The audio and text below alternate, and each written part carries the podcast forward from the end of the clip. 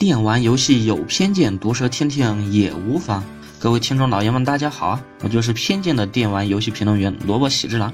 我会每次在这里为各位带来最新的电玩游戏资讯和个人吐槽，请喜欢的多多转发支持。那么闲话不多说，让我们进入这一期的电玩有偏见。上一期节目我们说了很多任天堂的事情，甚至有的小伙伴可能都把我当做一个认亲了吧？那么这一期节目果断的让我们来看看索尼的东西。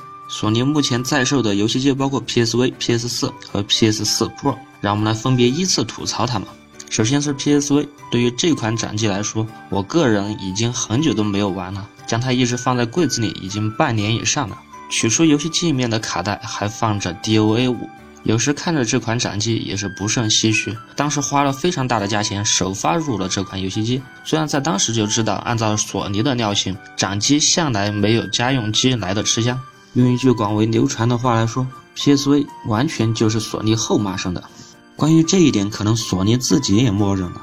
纵观它从很久之前就开始的各种各样的游戏展会，PSV 总是缺席。当然，如果你要问有没有人从头到尾就没有放弃过 PSV，我的答案是有的，那就是大量的 Gear 游戏和死宅向游戏。这类游戏就像 PSP 当年末期一样，始终支持着 PSP 继续往前走，而 PSV 的末期和 PSP 的末期何其的相像。虽然你也不能说美少女游戏就一定的不好，萝卜喜之郎当年也是在一边啃着鸡腿一边玩着 Gear 游戏的死宅过来的，但是始终缺乏核心向游戏的支持，这款掌机可谓已经没落到了边缘的边缘。说完了 PSV，接下来再让我们来看看索尼的看家掌机 PS4。关于这台家用机，玩家们都普遍反映，索尼大法都说好，他用信仰打败了微软和任天堂。然而事实也正是如此，PS4 用它完美的机能和完美的软件阵容征服了各位玩家和各位媒体。虽然就我个人来说，我的 PS4 基本就没有玩，但这并不表示游戏的不好，而恰恰相反，正是因为游戏太棒、太多、太容易沉迷，所以我一直都没有玩。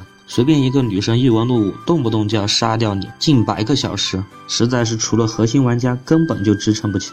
接下来是加了一层，就别以为我不认识的 P.S. 四 Pro。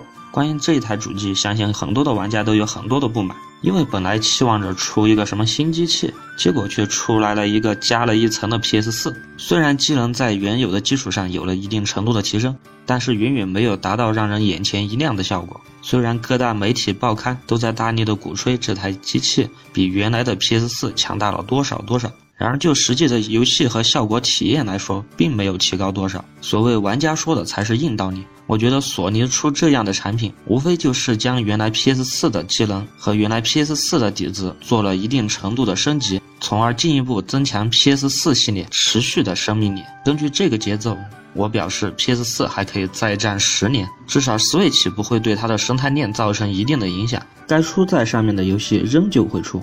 要说有什么平台可以对 PS4 造成巨大的冲击，我想可能就是 PC 端了吧。毕竟现在的很多大作都横跨 PC、PS4 和 Xbox 平台。别问我 Xbox 是啥，它已经哭晕在厕所了。那么接下来就让我们一起来看看索尼未来的游戏机具体会什么时候发售，而它的机能可能会达到什么样的效果。首先是发售时机，我觉得一款主机出来，首先是有没有出现挑战者。任天堂 Switch 之前已经讲过，这里不再复述。而对于微软来说，至今没有任何的动静，也不知道微软是不是在酝酿大招。从有挑战者的方向来看，索尼可能并不太着急更新它的游戏机，而另一种方法就是等着自然更新换代了。不过看 PS4 发售的时间已经过了很久很久，按照一般家用主机的正常生命周期来计算，我想索尼确实也在策划着新的游戏机了。在此，我大胆猜测，今年下半年就会有新的消息曝光。至于游戏机具体会是什么样子？我就这么说，新游戏机一定会机能更强，机能更强，机能更强。索尼才不会像老人一样玩各种各样的创意，毕竟现有的模式来说已经运作的非常良好，没有必要打破这样的规则。而这在一定程度上可以节约索尼的成本，而把节省下来的成本进一步的增加到主机的机能和宣传当中。在最后还突然想起一款在去年大热的设备，那就是 PSVR。VR 设备在去年可谓是出尽了风头，然而实际的效果和在后续游戏的跟进上，甚至都成为了一个笑柄。可能索尼也意识到了这样的不好，所以至今索尼并没有认真的大力的发展 VR。对于索尼的 VR 计划的承载者 PSVR 自然也受到了冷落。关于这一款设备，我只能说以观后效。